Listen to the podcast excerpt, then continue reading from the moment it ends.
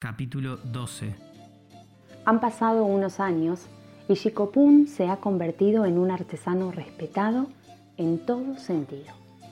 Sus trabajos son tan valorados como los de Gobordo, y al igual que con él, o aún más, nadie se atrevería a tomarse ningún tipo de confianza o a pasarse del límite que ellos mismos fijan. Chico recién ha celebrado sus 19 años su vida es ahora su oficio y solo se reúne con mamá mía y Frida durante las raras ocasiones en que su trabajo se lo permite.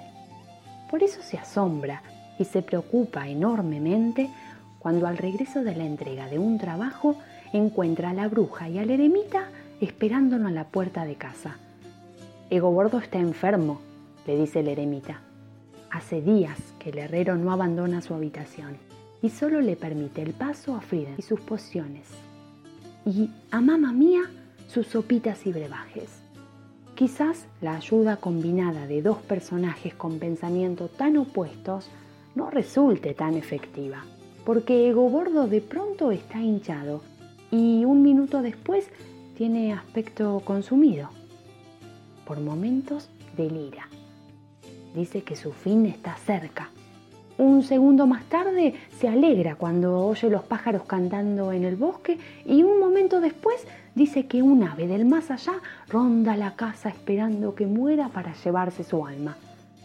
No encontramos todavía el origen de su mal.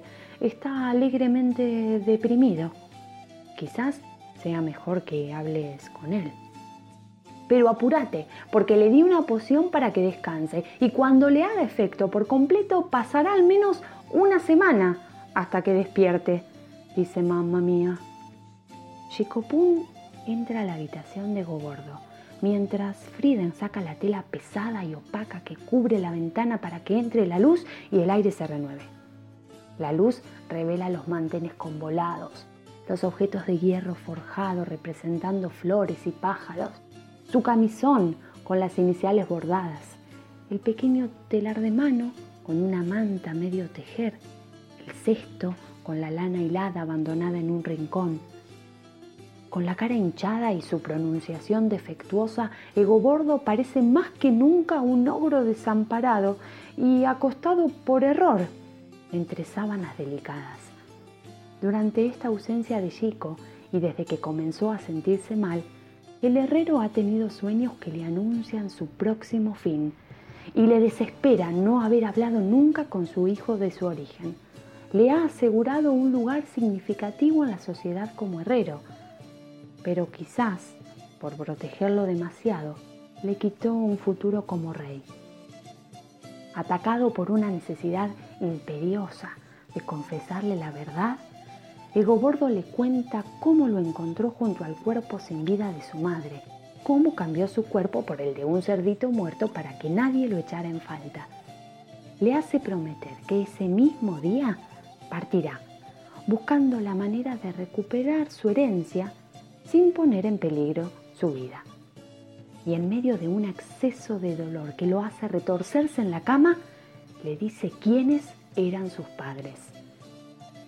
Pero al hacerlo, de su vientre hinchado escapa una ventosidad larga y sonora que enrarece el aire de la habitación y voltea algunos objetos delicados que están sobre un arcón junto a la cama. Como si el esfuerzo hubiera sido excesivo, cierra los ojos y queda inconsciente. Chicopun duda. ¿Tiene que tratar de despertarlo? Mamá mía le asegura que hasta dentro de una semana eso será imposible. Pero Chico nunca faltó a una promesa y le acaba de prometer que partirá inmediatamente. Tendrá que contar sus cosas e irse. El problema es que aunque lleva años escuchándolo, a causa de la ventosidad, no ha entendido casi nada de lo que dijo. Solo le parece entender que su verdadero nombre es Heller Hedero